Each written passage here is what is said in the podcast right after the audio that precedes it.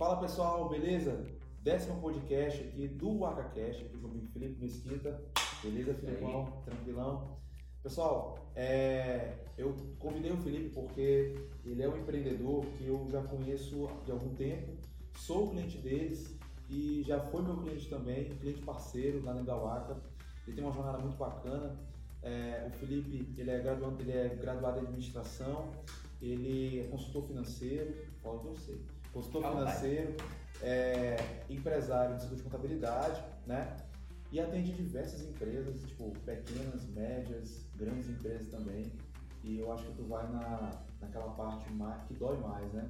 Que é o financeiro, a parte de contabilidade, onde o cliente ele meio que fica desesperado, nebuloso ali, aquela, aquele lado mais obscuro né, da empresa. E eu imagino que tu deva já ter é, batido de frente com muita com muito BO, né, que a gente chama, com muita situação crítica, Broncas. as famosas broncas. E eu te vejo sempre tranquilo, sempre feliz, sempre, sempre de boa. E eu como cliente também, né? ah, De vez em quando a gente, pô Felipe, tem isso aqui para resolver, etc. É, a gente não é uma grande empresa, mas a gente é uma grande empresa de maior porte, né? É, devo chegar para ti, Felipe, cara, tem isso para resolver para ontem. Algo que ele deixou para depois e vocês têm que resolver. E eu te vejo muito tranquilo, sempre feliz, sempre, é, atendendo bem os clientes e os amigos, e a vida como um todo, né? Mas antes de tudo, eu queria que a galera te conhecesse. Cara, quem é o Felipe Mesquita? É, o, como é que foi essa jornada até hoje, né? Porque eu acabei, eu acabei de entrar aqui na na verdade eu já vim outras vezes, hoje é sábado de manhã, vi uma galera jovem ali, eu... Todo mundo trabalhando. Todo mundo trabalhando, tipo, super à vontade, a, a gente sabe que contabilidade é um, um, e a área financeira, geralmente a gente pensa assim, ah, é uma área mais rígida, né, mais fria e tudo, e aqui não, eu me senti numa startup, como a gente comentou no início, né? Eu me senti numa, é, numa empresa de inovação, por exemplo. Né? Perfeito, exatamente. Nossa ideia. Pois é, e. Mas enfim, quem é o Felipe, quem é o Felipe Mesquita e como que chegou até? É, primeiro eu queria agradecer o convite do Daniel e da Laca, que está participando aqui do AcaCast. Isso é uma honra. E falando um pouquinho da minha história, do, do que, que é a Olus hoje, que é a minha empresa, e vou falar alguns, mais, alguns detalhes também de como funciona a minha, minha carreira. É, hoje eu sou empresário e isso foi uma decisão que eu tomei muito cedo. Eu tomei essa decisão com 14 anos de idade.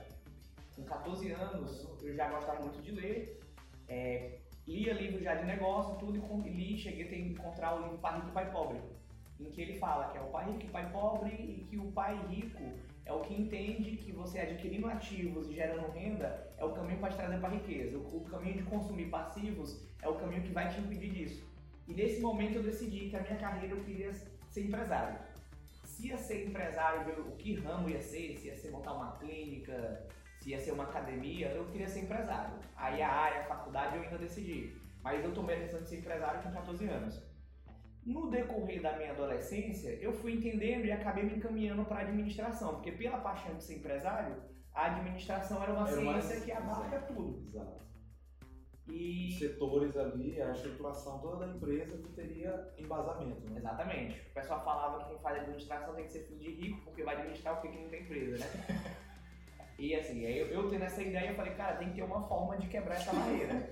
rico não era. Rico não era. Isso, assim, até um ponto interessante quando a gente olha hoje um empresário bem sucedido, a gente fala assim, pô, isso é filho de rico e tal, teve uma boa condição. E hoje, graças a Deus, alguns amigos meus falam assim, rapaz, ah, por que tu veio de boa condição? Não, senhor, eu sou quatraquiano, fui criado agora sou quatraque. Os três irmãos ali. Três irmãos, a gente veio, a gente morava no interior, Vitorino Freire. Sabia, cara. E meus pais se separaram quando eu tinha seis anos e minha mãe veio morar sozinha em São Luís com três filhos.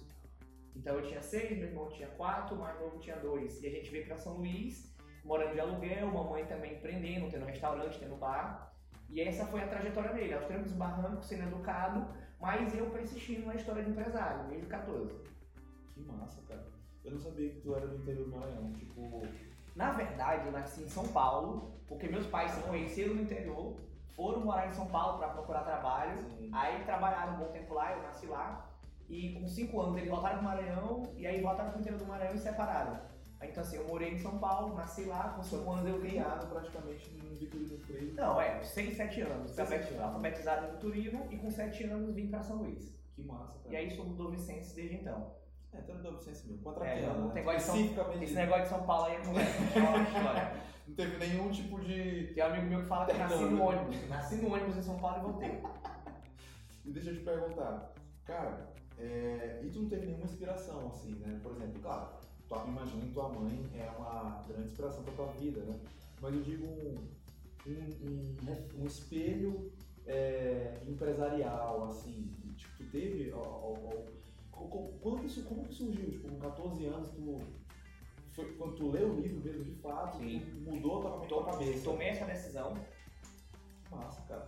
E assim, Massa. um um pouco do que eu lembro dessa decisão é porque assim, é, para quem empreendedor, para quem é empreendedor, para quem tem uma energia ativa, o que chama a atenção da gente é o poder de crescer. O que faz o, o- o mundo girar Exato. é o poder, mas não o poder pela ambição de ter o dinheiro. É o poder de ver, de, de ter uma equipe, de ter pessoas, ter exato. resultados, deixar um legado. de deixar um legado, de ajudar famílias fazer diferente. a gerar renda. Então assim, é estar em movimento e fazer as coisas acontecerem. Legal. Então, nesse entendimento na época, eu fiz o seguinte, cara, quem manda no mundo? Quem manda no mundo é engenheiro? Não, o engenheiro tem esse papel. Quem manda, quem ganha muito dinheiro é médico. O médico manda no mundo? Não ganha. Não, quem manda no mundo é político. Aí o cara, cara, é político que manda no mundo? Não é. Quem faz, quem tá por trás da política ali é a economia. gera economia, exato. É a economia. E quem tá por dentro da economia são os empresários, são os empreendedores, são as pessoas que fazem acontecer. Aí foi o, o nascer dessa decisão de ser empresário. Legal. Mas tu sabia que ia ser difícil pra cacete?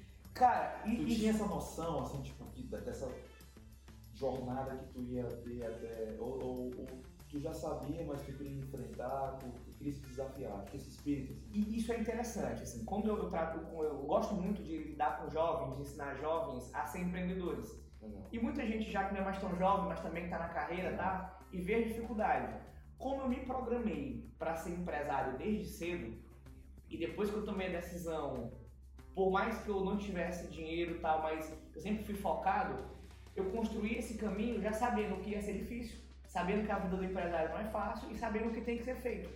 Então, meio que eu tive um exercício de prever a trajetória. Então, eu passo por ela numa tranquilidade. Até quando vê uma bomba que tu falou que é um problema, muita gente se desespera. Eu sei, não, eu sei que faz parte do caminho. Então, eu consigo lidar, gerenciar esse recurso de uma forma que eu projetei antes. Então, assim, eu, eu venho vindo, estou com 31 anos e, e tenho noção da minha vida aí até 60 no mínimo. Legal. Do que vai acontecer sem surpresa. Legal, legal. Isso, é- tu tá falando de forma tão tranquila, mas assim, talvez pra gente hoje isso, é, isso faz sentido. Né? Sim. Tipo, ouvindo isso, não, beleza. Mas há 10 anos atrás, que eu imagino que tenha sido um, um- um período de maior aprendizado na tua vida, né? Entre 20, hoje tá 31 anos, né? O jovem, ele é aleatório. Ele é muito tipo, cara, eu vou fazendo, às vezes o empresário tá muito na cara e na coragem, né? Não, tu criou um planejamento mental ali. Não sei se tu escreveu ou se tu desenhou, mas tu te projetou. E de fato, quando a gente se conheceu lá na. Foi na UAC, né? Tipo, eu acho que eu já te vi ali pelo foi tipo, estudou com Sim, amigos meus, né, com o Fábio, por exemplo. Mas eu percebia o nível de maturidade que tu tinha de estruturação da tua carreira como empresário, né? Beleza, isso pra mim realmente é, é, é, é, é algo diferente, né? Pra quem é mais jovem. Eu me lembro muito bem, quando eu comecei a carreira como empresário, eu fui muito pela cara e a coragem, né? Acho que muitos empresários foram assim também, né? É, de primeira viagem, digamos assim.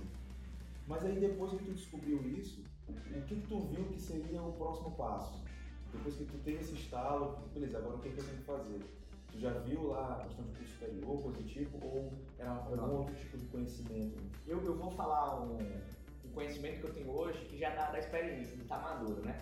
É, a dica quem tá, para quem tá ouvindo também, o que faz você ter o sucesso são as crenças que você tem. De como você vai agir, de quais serão os seus hábitos, de qual será a sua rotina, do que tem que ser feito.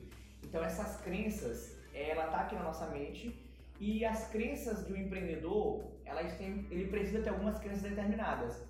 O diferencial que eu digo, eu não sou nem um cara muito talentoso, não sou tão esforçado, sou até um pouco preguiçoso. Mas o que faz eu ter um crescimento consistente são essas crenças que eu vi empreendedores que tinham ela, então até a questão do modelo, tem algumas pessoas que eu me espelho em si, mas no geral eu sempre admiro empresários pela força que tem. E as crenças que essas pessoas têm, eu adquiri desde cedo e nunca abandonei dela, nunca abandonei elas e nunca duvidei. Então, com essas crenças, eu venho me formando desde os 14 anos, então desde muito cedo. Quando entrei na faculdade com 18, eu tinha essas crenças, o que me dá essa segurança. Agora a pergunta do que fazer, aí o cara pensa, olha, eu tenho as crenças do sucesso. Cadê o sucesso que não chega? Aí tem que descobrir como ganhar dinheiro. Sim. E aí é um outro mundo de descobrir no mercado como ganhar dinheiro. Uma, tem um amigo meu que ele perguntou recentemente, Felipe, se eu tivesse 500 mil, o que, que tu me indica de um negócio interessante para ganhar dinheiro? Aí eu falei, cara, se tu tivesse 500 mil, eu tivesse 500 mil, eu pegava esse dinheiro e não fazia nada. Ficava com ele paradinho. Por quê? Porque se tu for investir num negócio que é bom no mercado, que tu não conhece, que tu não domina, que tu não tem expertise, tu vai estragar 500 mil. Exatamente. Quem tem 500 mil, ele deixa o dinheiro ali à disposição e quando aparecer um negócio, uma oportunidade, que pode ter uma parceria interessante para ele, que, que, que, vai fazer isso render, ele aplica na hora correta. Exato. Então quem tem 500 mil e sai gastando adoidado, não tem, não tem esse conhecimento. Então assim, é isso que a gente aprende durante a trajetória. A base é as crenças, o resto é conhecimento de mercado. Legal. E, assim, eu lembro na época que tu sempre tava, tu, eu não sei se isso foi um, tu fez de maneira intuitiva ou tu fez de maneira intencional, tu estava envolvido com outros empresários. Sim. Não sei se, provavelmente não, não tenha sido com a vontade só de ganhar dinheiro diretamente, mas eu acho que essa questão das crenças também veio te fortalecendo bastante, né? Sim. Tipo, eu não tive essa, e muitos outros empresários, é, é, essa mentalidade de assim, cara, eu vou me juntar, eu vou, vou ficar próximo de mentores, por exemplo. Eu vi que teve uma, vários mentores ali, né? É, como é que foi essa, essa, esse momento aí pra ti, por exemplo, das crenças, mas esse teu amadurecimento dessas próprias crenças? Tipo, tu teve esses mentores, tu buscou isso também? Isso. É, vou bater novamente na crença, porque é o segredo. Então eu, assim, eu entendi que eu queria ser empresário. Então quando eu vejo um empresário, eu já acho esse cara bacana. Eu já admiro ele. Então assim, não tem um mentor. Eu vejo empresários, pessoas que estão fazendo acontecer, eu já olho ela e já me inspiro. E com cada pessoa dessa que está fazendo acontecer, eu, ela me mentora de uma forma. De uma forma interessante. Hoje na UACA tu faz um trabalho interessante, tu já está colocando os produtos digitais, tem o ACA, o AcaCast, então para mim tu é um mentor. Para mim tu já me inspira. Então eu não aproveito para pegar um mentor grande que eu não conheço. Eu pego quem está ali próximo também, a gente vai entendendo. E quando eu tenho essa admiração, eu quero estar próximo. E entender aquele conceito que você é a média das cinco pessoas que você está mais próximo, então eu quero estar próximo sempre de pessoas que estão crescendo e desenvolvendo. Legal. E acaba que eu construí meu network com, com professores, com pessoas que já estão no mercado, com outros alunos, alunos que estavam fazendo acontecer. Então, assim, é uma trajetória de estar próximo de gente que está querendo fazer acontecer e você vai querer também. Legal, legal. É, é o que a gente chama de. É um hack, né? Tipo, de tu hackear ali e tu dar esses, esses pequenos saltos, né? Ou seja, tipo, o cara, quando ele vai abrir um negócio, um empreendedor, ou quem é jovem, ou quem é mais velho, né, como tu falou, ele vai buscar logo um negócio. Acho que o, a, a grande chave que tu tá falando, ele busca ele mesmo. Ele tem que buscar ele primeiro, né? Sim. Tipo, no teu caso, tu, tu, tu te resgatou ali, tu é, me, me te construir. construiu, na verdade, Tem essa um, um documentário do Tony Robbins, que a galera deve conhecer, Mas assisti uns vídeos dele ontem, inclusive, novinho. que ele fala o seguinte, vocês estão vendo isso aqui, eu construí. Legal, Então as crenças que ele teve, os hábitos que ele teve, com como ele funciona. legal. Ele não era assim, ele fala, olha, eu era adolescente rebelde, mas eu construí o, o Anthony Robbins. legal. Então, essa questão de construir suas crenças base dá sustentação para você ter um crescimento. Hoje eu não sou um empresário grande, mas eu tenho uma estrutura. Tu que é da engenharia, eu tenho uma fundação para ser um grande empresário. Tem sim, tem as bases demais, com certeza. É, mas voltando à tua história, rapidão. Certo. Beleza, ó. Só daqui até agora, já deu pra entender, é, pra eu aprender, que eu aprendo muito com podcast também. Tô falando com o empresário, eu vou entendendo, e eu vou me reafirmando ali para poder absorver. A primeira construção é do empreendedor. Né? Antes de construir qualquer negócio, a primeira construção do empreendedor. E depois ali dos 14, 16 anos, o- qual foi a tua primeira execução, assim, empreendedora, né? E como foi essa tua experiência, né? É, eu sei de algumas ali, mas não sei se tu já teve outras antes, né? Não sei se foi essa. Como é que foi? O que tu, Muito bom. fez lá? Eu, com 16, 17 anos, mamãe vendia computadores. Era um programa computador, tipo assim, 16 eu tinha o quê nessa época? Era 2006, o ano de 2006. Então o computador não tava, não era todo mundo tinha, não tinha, era mais difícil. Era Então a mamãe trabalhava no interior. Sei que teve a oportunidade dela pegou alguns computadores e eu montei uma lan house dentro de casa. Caramba. Era uma lan housezinha com cinco computadores, Nossa, pegava a vizinhança, Exato. eu já tirava um dinheiro e já iniciava. 17, 16, 17 anos. Então uma experiência pequena, não dava tanto dinheiro, mas já era uma coisinha. Sabe o que me impressiona? É. Eu com 16 anos, eu tava na Lan House.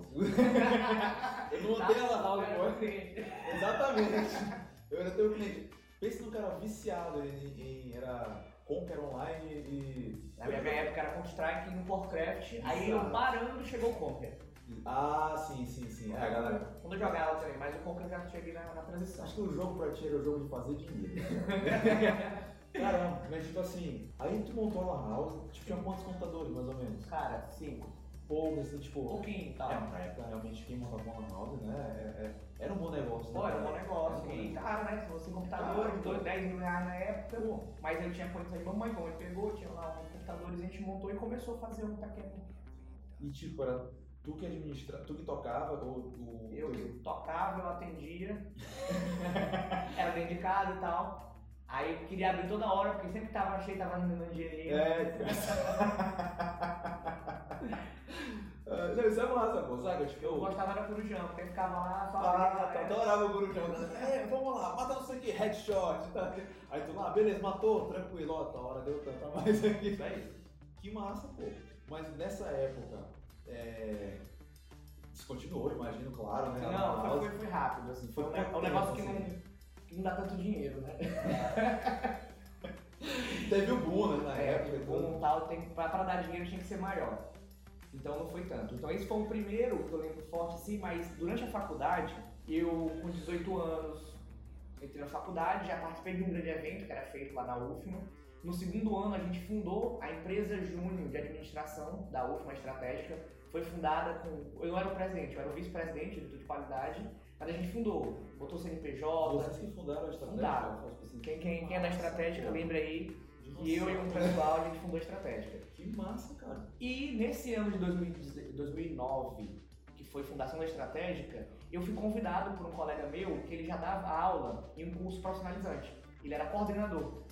Ele me convidou para dar aula. Aí eu falei, cara, tá me convidando por quê? Porque eu sou tenho 19 anos, é doido. Nunca dei aula pra ninguém. Ele, não, pô, eu vejo teu perfil, eu vejo que tu gosta de estudar, tu gosta de ler, tu é desenrolado, tu vai te dar bem. E aí eu peguei pra ele como funcionava ele falou, olha, tu vai ganhar 7 reais por hora Tu vai dar aula de 8 da manhã a 8 da noite no sábado. Deve 5 turmas, 5 turmas de 2 8 da horas manhã até 8 da noite no pra sábado. ganhar 70 reais. Aí eu falei, cara, tá ótimo, no mês já dá 280. Porra. Tem gente que passa o mês todo trabalhando pra ganhar 500. Eu vou ganhar em 4 dias, metade. Ainda vou aprender. Aí eu perguntei onde é que é? Ele na Janaína Vila Riode. Aí eu, é, eu nunca fui. Ele, não, vai lá, pega uma escolinha comunitária. E fui, tipo assim, me desbravei a dar aula. Muito aprendizado, com uma galera mais velha do que eu até, que queria entrar no mercado de trabalho, mas não fazia faculdade ainda. E com uns oito meses dando aula para esse curso, ele saiu, meu colega. Ele foi demitido, ele saiu, não sei se teve alguma confusão lá. E quando ele saiu, ele foi conversar comigo, que ia procurar outra coisa. Eu falei, cara, por que a gente não monta o nosso curso? Porque eu dou aula bem. Tu é um bom coordenador. Por que, que a gente não monta? Ele, porque a gente não tem dinheiro. Aí eu falei, não senhor, tu tem 300 reais do limite do cartão e eu tenho também. Já dá 600. Pô, e mas aí é massa. começou uma né? trajetória. Era, na época era Oportunize-se, era um curso que a gente montou. A gente via lá o, o cara que a gente trabalhava, que era fácil, porque ele tinha dinheiro pra montar. Quando a gente viu que era só 600, era um pouquinho mais difícil. Mas a gente chegou a montar duas turmas. A primeira turma teve só 15 alunos, pagavam 20 reais na época. E a segunda turma foi no Maiobão, já tinha 80. Então já foi um crescimento. Mas de repente a empresa acabou porque ele teve que viajar, ele teve que se mudar. Nessa época também eu passei no estágio da Vale, eu fui estagiário da Vale. Ah, tu está na Aí acaba que a gente não parou o negócio, mas assim, foi um baita aprendizado aí de empreendedorismo. É, porque tipo, tu usou o teu, o teu mindset, tua mentalidade que tu já tinha construído antes, e aí tu usou nesse projeto, assim, ele falou, dinheiro, eu falei não, pô, mas a gente tem isso aqui, vamos fazer acontecer. É, mas esse, esse, curso era curso voltado para gestão ou não? Tipo, era questão de carreira profissional mesmo? É curso profissionalizante. Então, assim, tem uma galera que está entrando no mercado de trabalho, ou que já entrou, mas não tem tanta capacitação, que vão fazer curso de auxiliar administrativo, de técnica de venda, Legal. de atendimento, uns princípios básicos, mas que fazem diferença para quando ela for começar a trabalhar. Então, são cursos muito baratos na época, tipo assim, 15, 20 reais, Legal. uma vez por, por sábado, duas horinhas, e com professores que tinham vontade de fazer acontecer, né? Que se esforçavam para estar ali. Jovens que tinham essa pretensão. Legal. Massa. E aí, tipo, tu foi pra Vale, tu ficou quanto tempo na Vale lá como estagiário? Cara, eu fiquei um ano e meio na Vale. O estágio era dois anos. Adorei a experiência da Vale, uma multinacional. Aprendi muito sobre gestão, sobre gestão da qualidade, sobre como, como funciona a estrutura, mas eu não me dava bem. Empresário. Aí, assim, queria, queria, queria ser contratado, via uma visão ali de já começar a ganhar 5 mil e tudo, mas não me dava bem, não conseguia nem aprender muito, Sim, porque eu não, não, não identificava. exato. Então, acabei não, nem terminei os dois anos, pedi pra sair antes.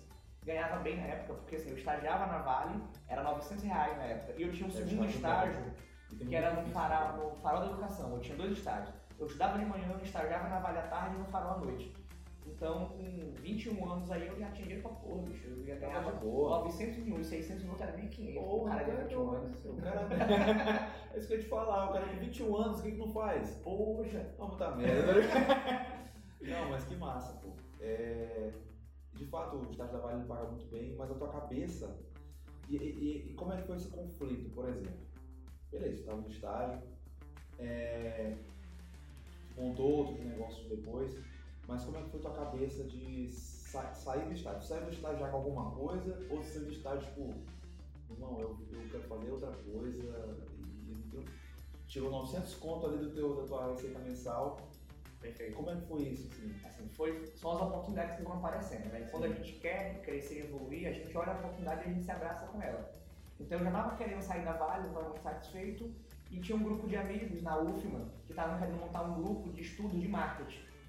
E ter um contato, de crescer na época, então assim, eu comecei a conversar com eles, aí eles, cara, a gente poderia montar uma empresa de consultoria. Sim. E a ideia foi evoluindo, a gente, cara, a gente podia convidar o professor Ricardo Carreira, que é nosso professor e dono da FAEN, que é a Faculdade de Gestão, e montar essa consultoria em parceria com ele. E aí a gente convidou ele, ele, pô, demais, tem um espaço aqui, vou ceder pra vocês, eh, eu já confio no trabalho de vocês. E a ideia casou. E começou a montar uma empresa de consultoria. A grande questão é, tem outras empresas de consultoria em São Luís? Hoje ainda é difícil você achar.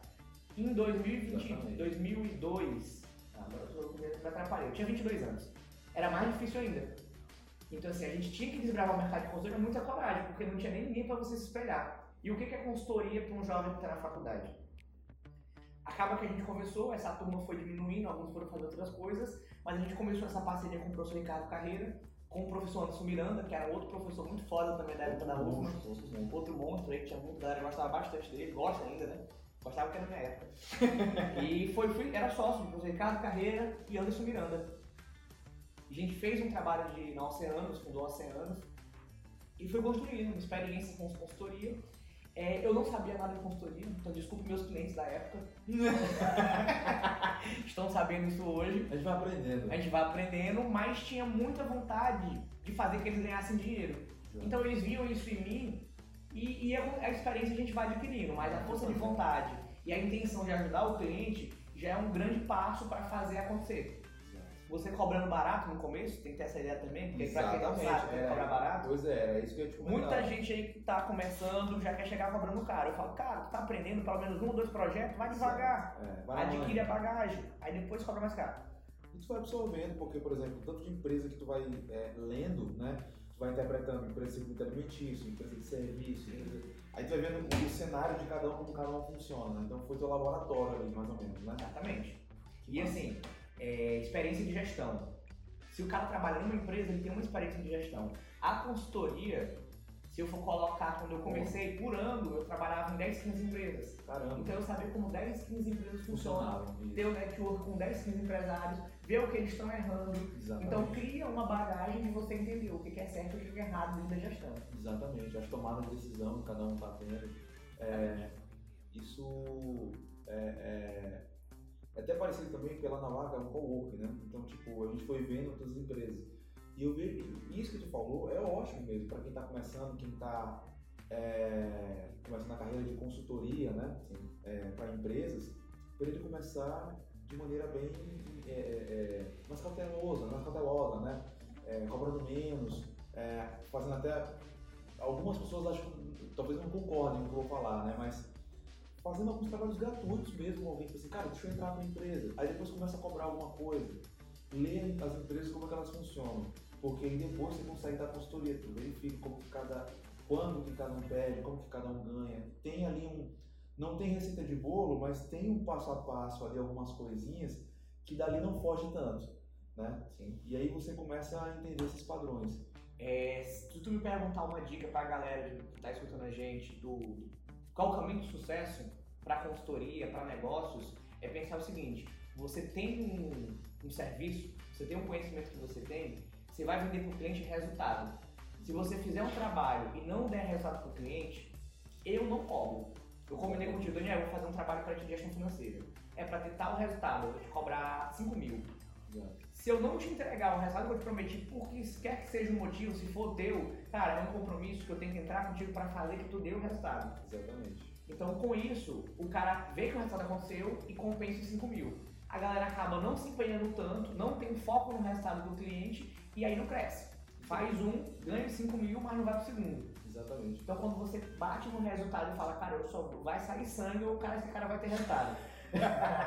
tu vai fazer isso aqui acontecer. Vai, e se ele não fizer, faz por ele. Exatamente. Aí muita gente também critica, ah, eu vou fazer pelo cliente. Cara, cara entrega o resultado independente. independente. Depois você cresce e não precisa pegar cliente assim. Exatamente. Essa é a lógica. Essa é a lógica. Já vão aprendendo esse hack aí, entendeu? Tem cliente que se diz não. Tem até um post que a gente fez sobre demitir cliente, né? Perfeito. Tipo, tem alguns clientes que é, dá uma dor de cabeça que acaba que atrapalha, te atrapalha, atrapalha o teu modelo e tu vai identificando isso com o tempo. É né? melhor dizer não. Exato, Mas se é. tu disse sim, E aí é. não tem como mais pular fora do Já bar. é. Aí faz de graça mesmo, faz Isso aí, no bagunçado. braço, é, Mas faz. entrega o resultado.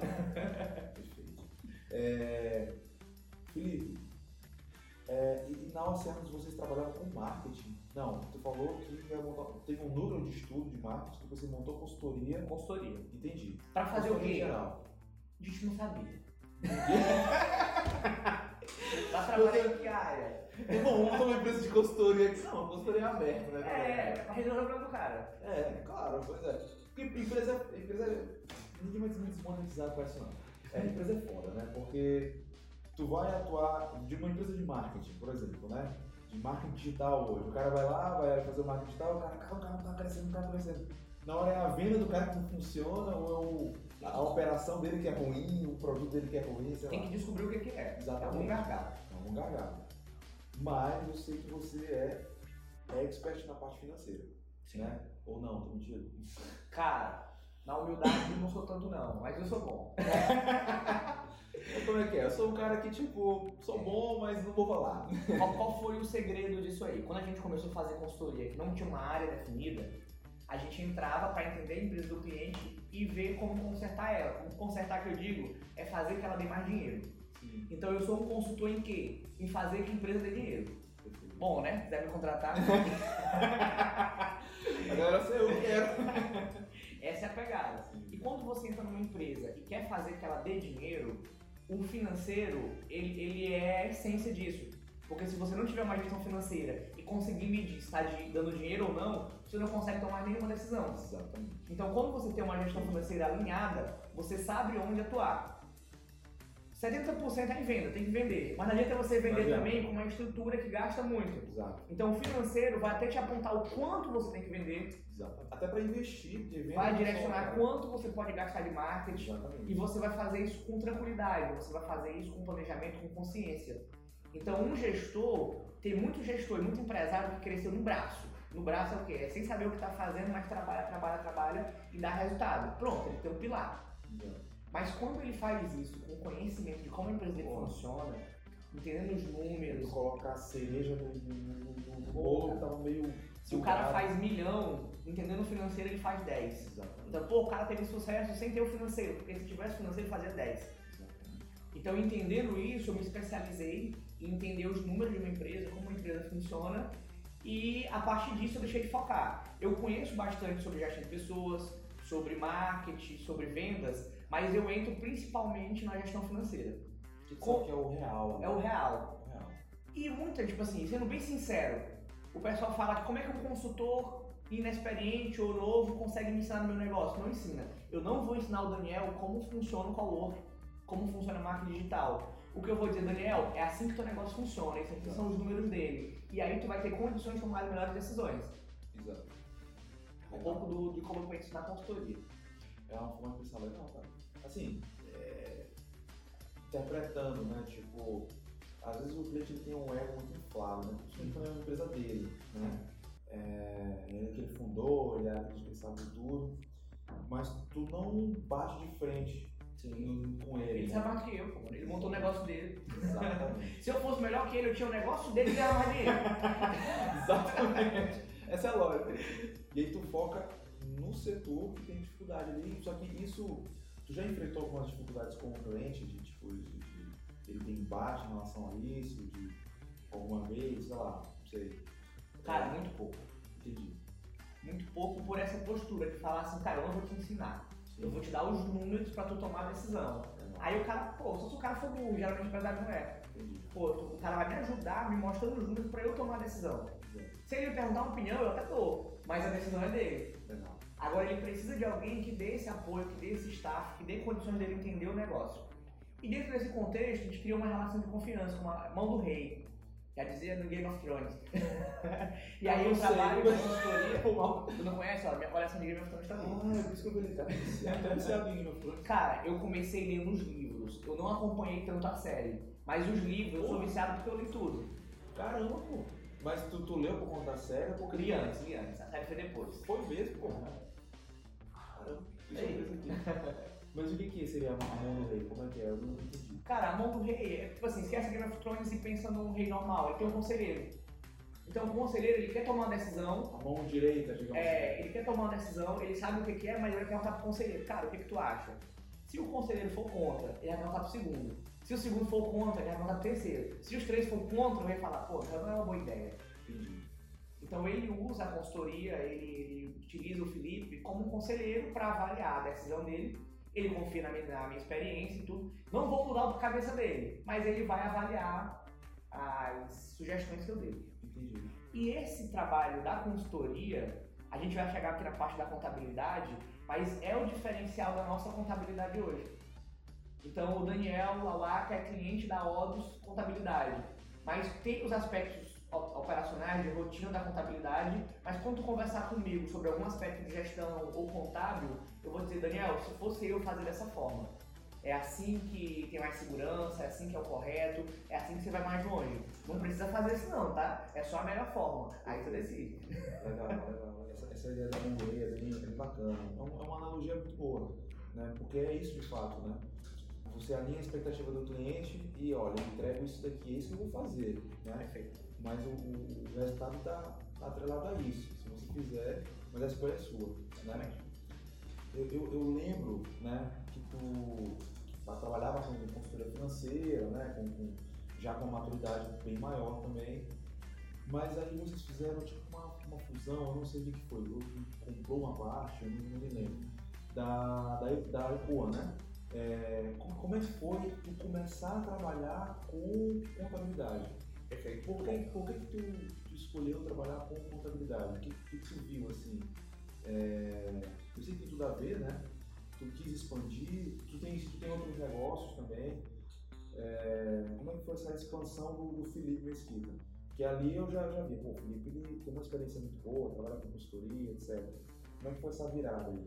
Tá. Nessa época? É, pegando a história de onde a gente parou, que foi quando eu entrei na consultoria com o professor Ricardo Carreira, em 2003, tinha 23 anos, eu trabalhei com ele durante três anos, nessa parceria com todos eles, e em 2016, é, meio que eu decidi, cara, eu vou seguir carreira solo, porque eu tenho alguns outros projetos e tudo, e fui trabalhar com consultoria sozinho.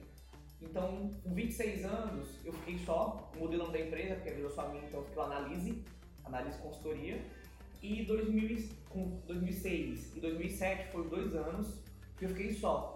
E com o foco que eu tinha, com a experiência que eu já tinha, cara, eu ganhei dinheiro. Ganhei dinheiro de uma forma que o estudante de administração não pensa que ele pode ganhar sozinho só com o conhecimento dele. Que legal, cara. E é sem marketing digital nem nada, porque tipo, era consultoria. Porque... É, consultoria, até porque eu tinha marketing digital É, não tinha, tipo, lançamento de produtos, Era trabalho coisas. mesmo, era marketing da vida real, e sei, vendendo boca a boca, indicação. Por que eu tô falando isso daí? Porque, tipo, quando a pessoa pensa em vender o conhecimento dela, a pessoa já pensa lá, pô, vender online, coisa Isso tipo. hoje, né? Isso hoje. Bota em 2006, quase o quê? Quantos anos atrás? Ajuda aí, Elcio. Welson, tu é um matemático. Não, é 2016, 2016, tô indo longe, 2006, É. não, você, 2016. Então aí, 5 anos atrás, o marketing tava mais Cinco anos fraco. atrás. Ah, ah, bem mais fraco. Tipo, assim, em relação a boom, né? Sim. A entender, a gente via lá, sei lá, o Conrado Adolfo, o Rocha, É, um pequenininho ainda. isso, tudo pequenininho ainda. Cara, que louco. Mas, tipo assim, aí tu fez com boa grana nessa época. Boa grana.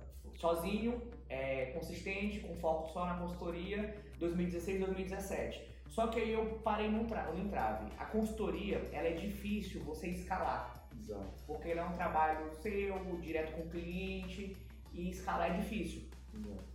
O meu irmão, ele é formado em contabilidade, ele é contador, e ele já tinha um escritório ali que já estava com um ano ou dois. Em 2017, que era Ecoa. Uns dois, um ano e meio pra dois. É, um ano e meio. Então o Lucas, meu irmão, junto com ele aqui, que era sócio dele, tinha o escritório com um ano e meio, dois. E o escritório deles, eles tinham muito potencial, mas estava faltando gestão. Então eles tinham trabalho de venda, mas faltava gestão. E eu acompanhando eles, vendo que era uma coisa legal, eu falo, cara, a contabilidade é mais fácil de escalar.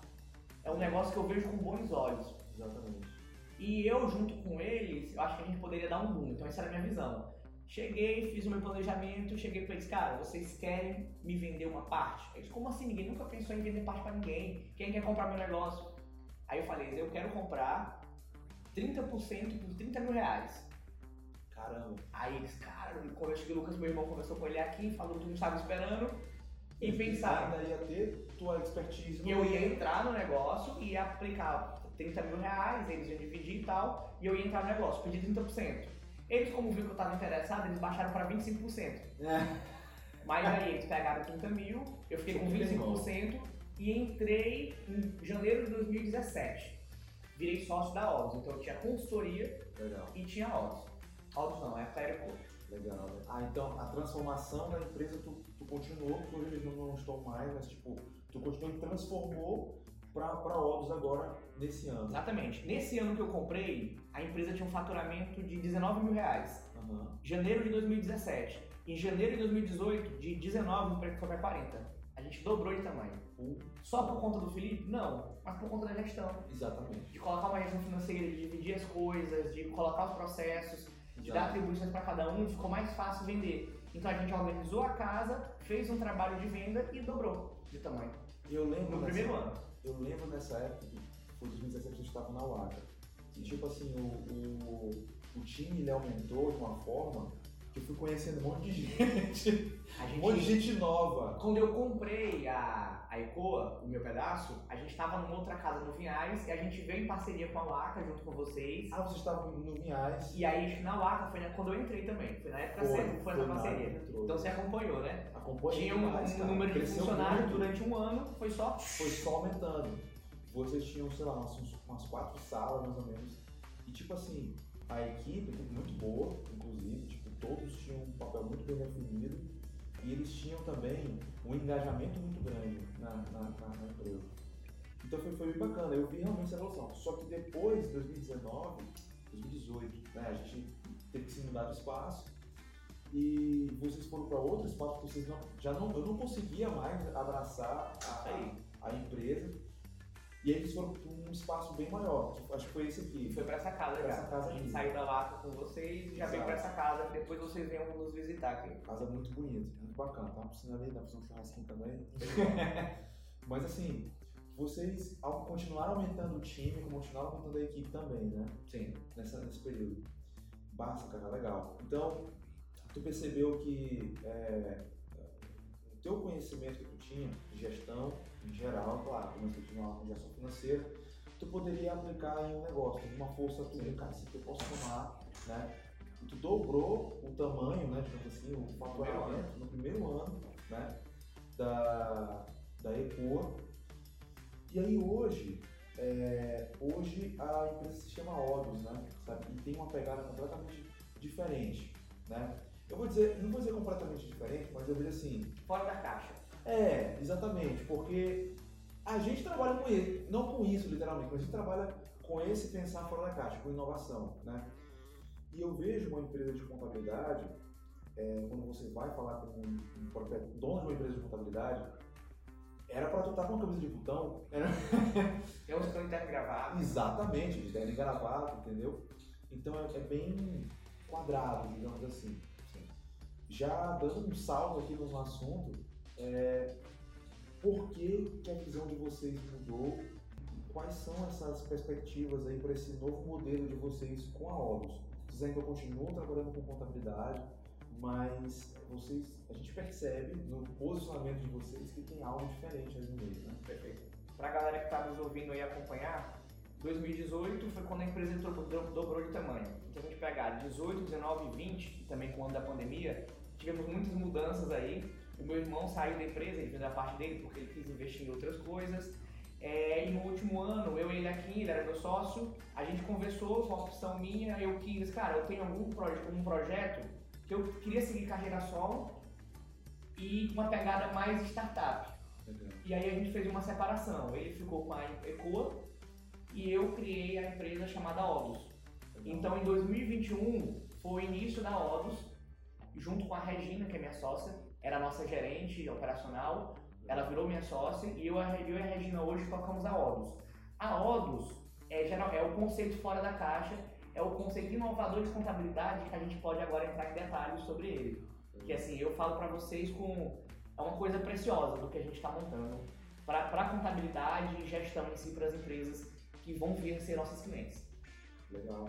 Tipo, é, a cultura de vocês é nítido que é, tá bem diferente das outras empresas, né? Não só de contabilidade, eu falo com outras empresas também, mas é, já falando da Odus, qual é essa tua perspectiva é, para o futuro, né, presente, né, digamos assim, em relação ao, ao, posicionamento de vocês frente a essas novas tecnologias, inovações? O que, que, que, vocês é, pretendem, nem sei se você pode falar isso também, que vocês pretendem trazer de novo assim, para o empreendedor, para o empresário? Legal. Para falar um pouquinho sobre a contabilidade, eu vou dar o exemplo da Uber, né? Então assim, a Uber é uma startup de mobilidade que de repente ela acabou com os taxistas. Não, não foi de repente. Isso aí teve um período, começou, foi devagar, tem uma história da Uber. Os taxistas foram observando esse movimento de mercado e não fizeram nada. Não se adaptaram. E o negócio acontecendo, os caras não dando credibilidade, quando pensar que não, aí derrubou o negócio deles. O negócio de contabilidade é a mesma coisa tem uma tendência de uma nova contabilidade, de uma contabilidade mais tecnológica, com processos mais ágeis, com melhor atendimento, se preocupando mais com o negócio do cliente. Então, assim, uma, uma, uma disruptura no mercado contábil que está acontecendo. Está correndo paralelo e tem muita empresa tradicional que não está acompanhando. Ele se planeja tudo do passado, está se planejando para algo que deve passar. Está repetindo o que veio no passado, que foi o que aprendeu há 10, 20, 30 anos. E essa nova corrente de contabilidade, com esses diferenciais, Está crescendo, está começando. Vai ter uma hora que não vai ter mais espaço para essa contabilidade tradicional. Quem é, quem é de contabilidade está escutando isso, isso está acontecendo. Quando, quando quebrar, vai dizer assim, de uma hora para outra, o novo modelo quebrou todo mundo. Exato. Esse modelo vem crescendo, vem acompanhando, e a Odus, e eu como, como gestor de uma empresa de contabilidade, a gente vem acompanhando esse movimento, eu e a Regina, e vem entendendo as tendências. A gente olha a tendência a gente já se adapta e ainda começa a fazer melhor. Legal. Então, assim, quando surgir, não vai surgir. A gente que surgiu. Exatamente. E uma contabilidade com essa tendência dentro do Maranhão. Porque se a gente não fizer um trabalho aqui dentro do Maranhão, vai vir uma de São Paulo, vai vir uma do Sul, de Santa Catarina e pegar o negócio nacional. Por exemplo, a maior contabilidade do Brasil hoje é uma startup chamada Contabilizei. Ela tem em torno de 40 mil clientes no Brasil todo com um ticket médio que o cara cobrava um salário mínimo, eles cobram 100 reais. Então, se esse negócio explodir, sai quebrando todo mundo que está cobrando salário mínimo e entregando menos que ele. E assim, a contabilidade tem uma vertente. Quando ela surgiu, já começa a surgir outras empresas com propostas melhores do que a dela ainda. E quem não se movimenta nesse sentido, vai ficar de fora. Então, assim, a Odus é um trabalho que a gente acompanha todas as tendências, todas não, porque eu não, não consigo prever, mas quando assim que aparece. Não tá no Vale do Silício nem na China. É, mas- exatamente. Mas eu te entendo. Assim que a tendência aparece, eu já começo a observar, eu faço minha análise junto com a Regina e falo, olha, tem procedência. A gente já viu que tem que ser adaptado. Então, com isso, a gente vem criando uma cultura, um modelo de negócio que vem fazendo sentido. Então, se a gente pegar a Odus, que teve a separação da empresa em janeiro, a gente já cresceu 50% no primeiro semestre. Então, a gente quer finalizar o ano dobrando também. Entendi. Dobramento. Dobrando, não, dobrando, dobrando de tamanho. A China cresce dois dígitos, né? 10, 11%. Exato. A gente cresce três dígitos, 100%. Por ano. Cara, legal, legal, legal. Não, cara, legal a visão de vocês, porque é, isso é uma outra. é, Vai da mentalidade também, vai da crença também, né? De você estar em constante construção, ou seja, tu não para de te construir, né? Sempre está te construindo e te reconstruindo, digamos assim, te desconstruindo para reconstruir. É, e eu, eu realmente vejo muitos empresários é, apostando, como tu tinha falado, só porque ele tem dinheiro, então só porque ele é, quer colocar algo que ele, que ele acha que é interessante, mas ele não vê as mudanças do mercado. E o mercado está muito diferente, ele muda, está mudando muito rápido. Não é que ele mudou muito rápido, ele está mudando muito rápido, né? Então, deixa eu entender, está tornando a Odus uma empresa adaptável, digamos assim. Ela está com uma estrutura rápida, né, de se como uma startup. Exatamente. Quais são os pilares? Tecnologia Legal, e uma cultura empresarial legal. De gestão. de gestão. Qual das duas tu quer escutar primeiro? Eu quero tecnologia. Bora começar falando de tecnologia então. Te peguei. Eu sei que tu é bom de gestão, mas. É, mas tecnologia É, também. A gente é, também é. estuda. De que Ó. tecnologia assim vocês é, estão se adaptando, por exemplo? O que que tu vê assim pro teu setor de contabilidade? Pronto. É, dois pilares, que é o que eu entendo como tecnologia para o nosso negócio contábil. Um é o pilar de tecnologias para processo, porque o modelo de startup escalável, hoje eu atendo 170 clientes com uma equipe. Uhum. Eu estou preparando essa equipe para atender 500 clientes com a mesma equipe. Legal. Então, uma outra contabilidade para atender três vezes mais, se não três vezes mais de equipe, mas teria um crescimento tipo assim, proporcional. Legal. A nossa ideia é que consiga triplicar de tamanho com a mesma equipe. E só se faz isso através de tecnologia. Exato. Escalazinha ali, né? E aí, Otimizando o processo. eu tenho que entender o que, quais são os processos da contabilidade, quais são os processos de cada setor e estar buscando tecnologias que eu consigo ganhar é, eficiência e produtividade. Eu conto uma história que eu aprendi em algum lugar que eu não lembro agora, eu falo sobre o Rubinho Barrichello. A gente fala que o Rubinho Barrichello é lento, atrasado, que aí quando chega no Natal ele vê o carnaval. Agora é o seguinte, o Rubinho Barrichello, ele era piloto de Fórmula 1. Para o cara estar na Fórmula 1, ele tem que ser um dos melhores pilotos do mundo. Então, quem tá na Fórmula 1, o cara vê, assiste Fórmula 1 e tem um cara que sempre fica em vigésimo. Aí, pô, esse cara é devagar pra caramba, né? Cara, esse cara tá entre os melhores do mundo. Acontece que quando você tá entre os melhores do mundo, um segundo, uma reação numa freada, uma curva mal feita, você perde posição ou você ganha corrida. Então, quando você tá entre melhores, um minuto, um detalhe faz a diferença entre ganhar e perder.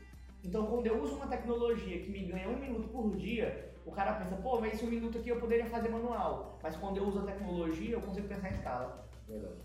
Então, com, com essa crença que a gente tem aqui dentro, quando a gente vê uma tecnologia ou vê uma função que vai economizar um minuto, a gente se abraça com ela até concluir. Tá 100% ainda não, mas a nossa, a nossa crença, a nossa cultura é de estar melhorando esses pontos e evoluindo a cada dia, para conseguir, com a mesma equipe, atender 500 clientes. Legal. Legal. É, um- é um.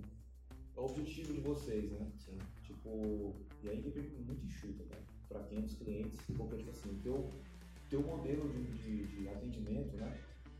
Ele não é um modelo de atendimento tranquilo, digamos assim. Existe também toda uma burocracia do próprio, é, dos órgãos, né? É, que vocês, eu acho que são dois desafios, né? Assim, minha visão, tá? Minha visão. O desafio do cliente que não entende Porque, claro, é um desafio bom, é uma oportunidade, né? Que vocês vão lá, não, cara, relaxa, é isso aqui, ó, vai por esse caminho aqui. Aperta dois botões aqui que vocês vão, vão, se resolver, né? É, porque também tem um planejamento para isso, mas é, eu, eu sempre vi uma, uma dificuldade ali de integrações, sei lá, do, da, da, das secretarias ou então dos órgãos, dos órgãos públicos, né, digamos assim. É claro que isso está mudando, né? É, mas como é que tu, tu vê essa, essa conjuntura toda, toda assim, né? Ó, como é que funciona? A gente tem dois tipos de clientes. Tem o cliente que quer uma contabilidade básica e ele é todo organizadinho e tal e não dá problema. Então ele só quer a execução dos processos dele. Ele quer a apuração do imposto dele, ele quer o livro contábil e ele quer a folha dele bem certinha. E a gente tem um cliente que pelo negócio dele, ou por uma desorganização, ou por um problema com o fisco, ele apresenta muitas broncas. É bomba em cima de bomba, é loucura, tem que ser resolvido, porque senão perde dinheiro, porque mercadoria para e tal. Então a gente lida com um cara que quer mais simples e com um cara que tem uma situação mais complexa. Toda a contabilidade lida com isso. O que, que a gente moldou aqui? E eu vou contar para vocês segredo de, de negócio, que eu aprendi o seguinte, não adianta a empresa ficar guardando o segredo dela. Cara, se o, se o concorrente quiser ver, vê, compartilha, aprende também, faz melhor pelo cliente e tem que ser uma, uma crença de cooperação. Essa crença de concorrência afastada, eu quebrei isso já porque eu vi que não dava certo. Os caras que crescem no mercado, que eu vejo que tem sucesso, eles compartilham. Então, se eu quero crescer, eu tenho que compartilhar. Essa é verdade. Essa, essa é uma, uma lei da vida, assim, né? Quanto mais você compartilha, mais você absorve também, né? Mais isso volta, na verdade. Mas antes de tu falar, vou colocar aquela do... Aquela pam, pam, pam. ah, do segredo? Do segredo. Ah, pronto. Não, não, vou, não, vou fazer é, suspense. edita aí, faz suspense. Vou fazer suspense, vou contar Esse segredo de negócio a gente já implantou em 2021. Uhum. O novo modelo Odus. O que, que eu entendi? A gente tem uma equipe. Essa equipe, cada um tem uma tarefa operacional para tratar do cliente. E o cliente entra em contato com a gente por ligação, por WhatsApp ou por visita. Então, o cara que está focado em fazer o trabalho operacional da WACA, de repente um outro cliente liga com uma bronca. Aí esse cara para o que está fazendo da WACA para resolver a bronca. Ou ele não resolve a bronca para concluir o da WACA depois de resolver a bronca. Então a gente perde em atendimento. A gente nem executa a rotina com rapidez e nem resolve a bronca com qualidade. Entendendo isso, eu dividi em três etapas. Essa sala que a gente está hoje era a diretoria, era minha sala, era eu sozinho aqui. Eu criei a central de operações. Então, o Daniel está vendo aqui, tem uma mesa, cada mesa é um setor. O pessoal que está aqui é focado em produtividade e qualidade. Eles não fazem atendimento de cliente, eles não resolvem bronca, eles fazem um trabalho com qualidade e tecnologia.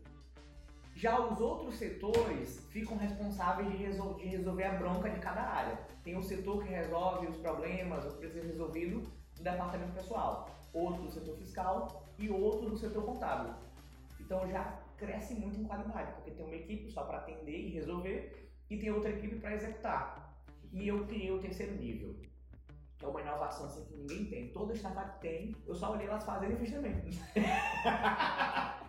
Sabe o que é, cara? É o setor de sucesso do cliente. Imaginou uma contabilidade com o setor de sucesso do cliente? Show de bola.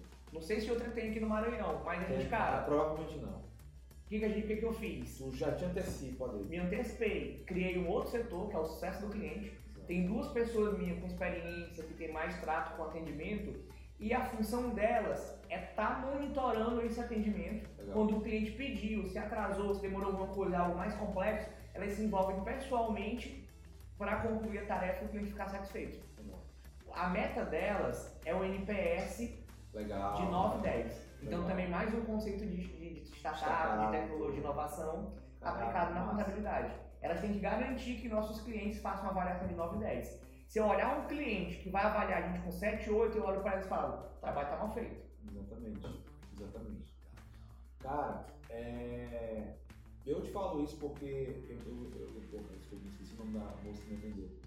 Eu tava com outro, outro projeto aí e eu só disse, pô, tem como, como é que eu desenrolo isso daqui? Eu vi o contato de vocês no grupo. Não, sou cliente de vocês da UAR. Cara, me entendeu super. Estava viajando, inclusive. Sim. Me entendeu super bem, cara. Super bem. Ela teve a paciência de me atender uma demanda que não, eu não sei nem se, se tu vai dar bronca dela, sei lá, mas não era uma demanda específica da UACA. Sim.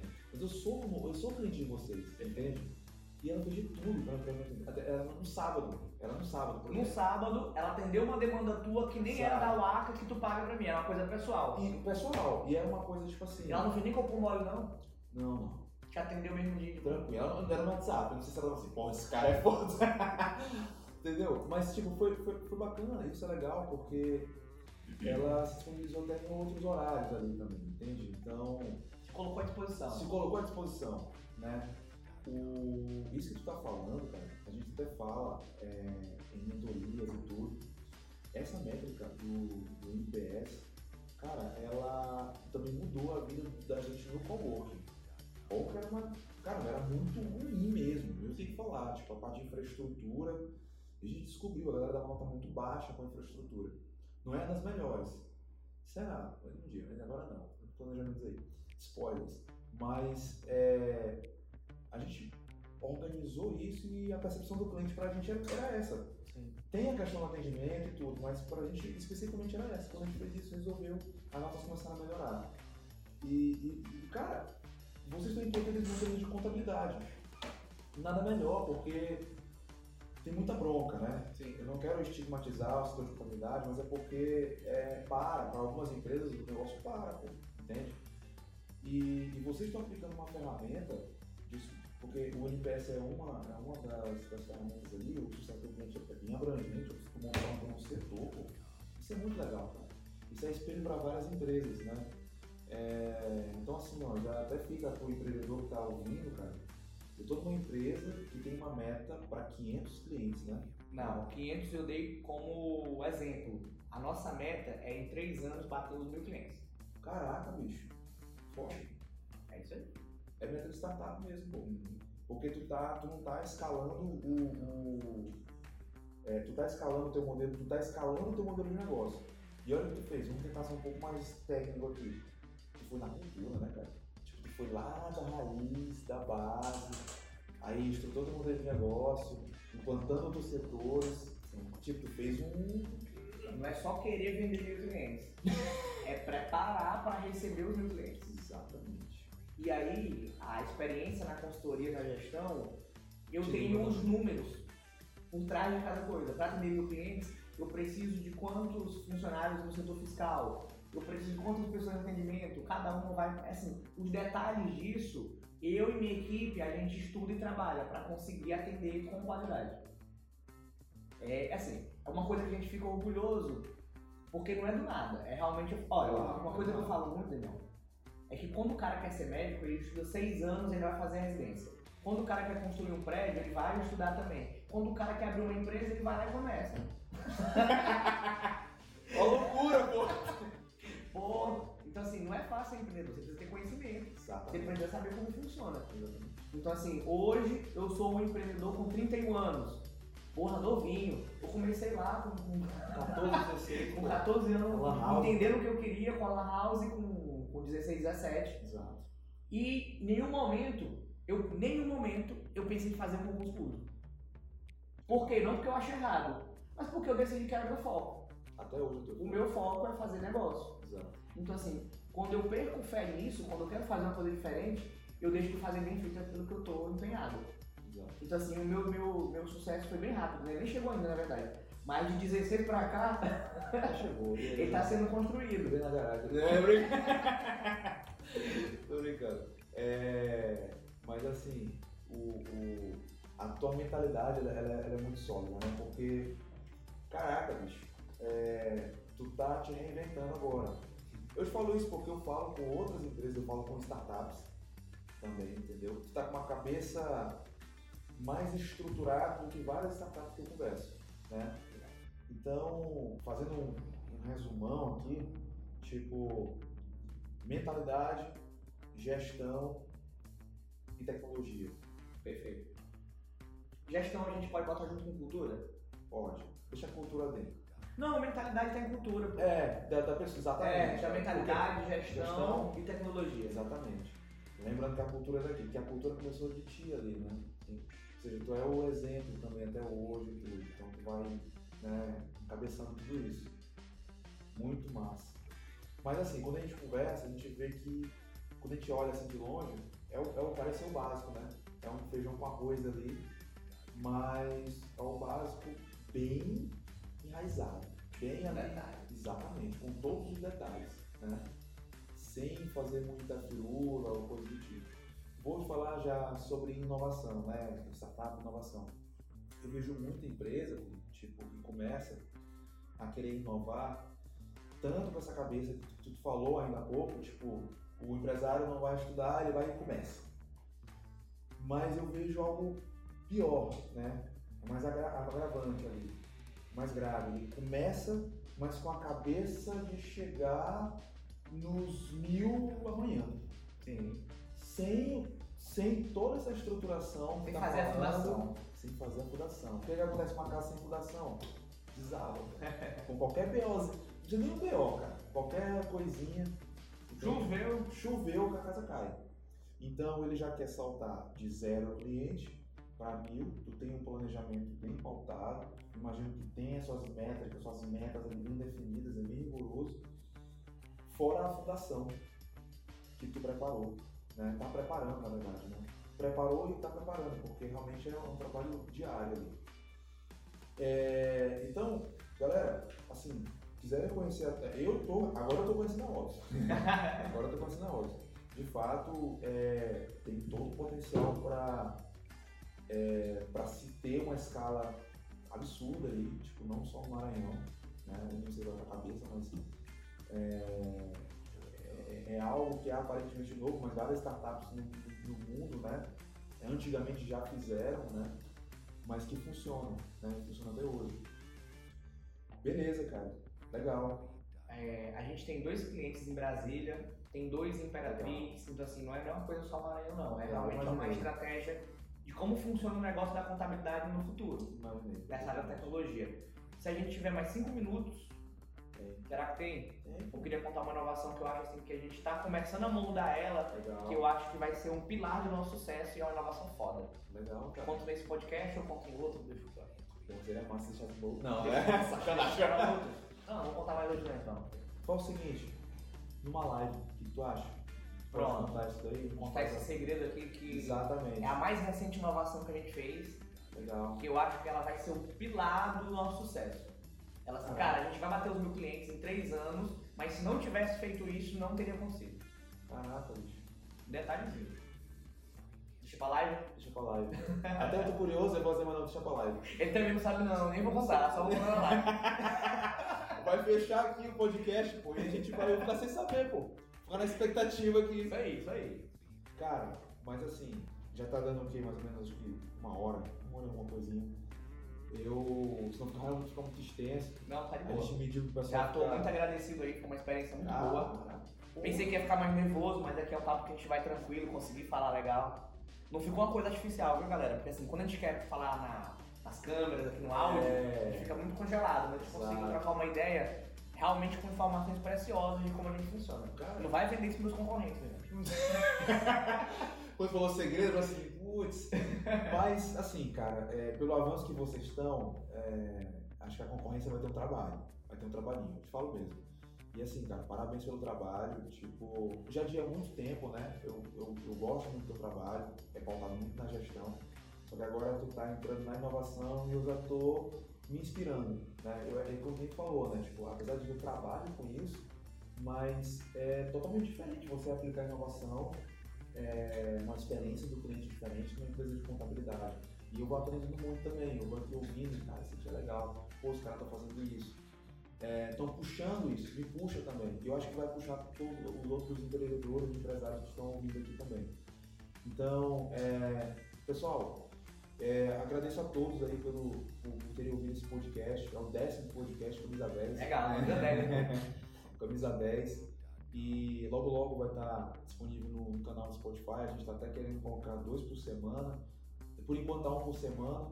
Mas quem sabe esse podcast vem logo na semana que vem. Né? É, já tem al- alguns outros na, na, na fila aí. Mas é, você empreendedor que quer empreender, ou você da área da tecnologia, que quer, é, ou você empresário que quer implantar tecnologia no seu negócio, cara, uma empresa de contabilidade que aparentemente pra gente, a gente vê que tem uma, é, as empresas têm uma certa rigidez ali desse setor, cara, completamente diferente. Vou fazer uns takes depois aqui pra vocês darem uma olhada na equipe. Não sei se já saiu pro almoço, não sei. É, uma hora pouco. Fora, mas Mas depois mandou o mando na semana. é, manda na semana, pessoal. E, Filipão, te agradeço demais, cara, viu? Por ter aceito. É, aprendi muito também. E é isso, quiser deixar um recado pessoal. Vou deixar uma mensagem final que, como eu falei, a construção da minha carreira de empresário foi pautada principalmente pelas crenças. Que sempre que eu escuto, que eu vejo uma coisa interessante, eu coloco na minha cabeça aqui o código e tá, travo ele. Legal. Começo a pensar assim. E essas crenças foram criadas andando com pessoas empreendedoras, com pessoas que estão fazendo acontecer. Então vocês que estão acompanhando o Daniel, estão acompanhando a Waka aí, grudem nele, porque é difícil ter pessoas com essa, essa iniciativa e uma iniciativa do que funciona. Porque hoje o que funciona é inovação. Então acompanhem, eu acompanho e indico para vocês também. Legal, pessoal. Ó, sigam a Odos na rede social, tá? Isso aí. É, arroba Odus Contabilidade. Arroba Odos, O-D-O-S, contabilidade. Todo mundo deve estar pensando o que significa Odus, Daniel. Verdade. Eu vou explicar agora ou só na live? Não, esse tu pode explicar, que agora Ah. você. Ficou Agora eu curioso também. Porra, eu quero saber. Na verdade, eu acho que já até, talvez não sei se tu já teve contato. Eu sou teu cliente, mas quem fala mais é a Jaqueline, mas. É Pronto, eu vou, vou fazer um se vira nos dois minutos aqui. Um É. minuto, um minuto. Cara, Odus, é, ela vem de método. Método é a palavra que fala, pô, tu vai fazer alguma coisa com método. O que é método? É um passo a passo. Mas método não é um passo a passo. Ele é o caminho para um resultado. É o passo a passo para um resultado. Método vem de meta, que é, que é o resultado, que é ir além, e Odus é o caminho. Legal. Então, método é o caminho para um resultado. A Odus não te entrega o resultado. O resultado que te entrega é a tua empresa. A gente é uma contabilidade, a gente é uma assessoria. A gente te mostra o caminho para esse resultado, nos aspectos contábeis e de gestão. Legal. Top? Legal. O nome é fácil de lembrar também. Cara, fácil, nome curto, nome de startup. E se eu fosse colocar eficiência contabilidade, tem 22 no Brasil. Eu procurei Felipe Mesquita Contabilidade, tem 17. Mentira!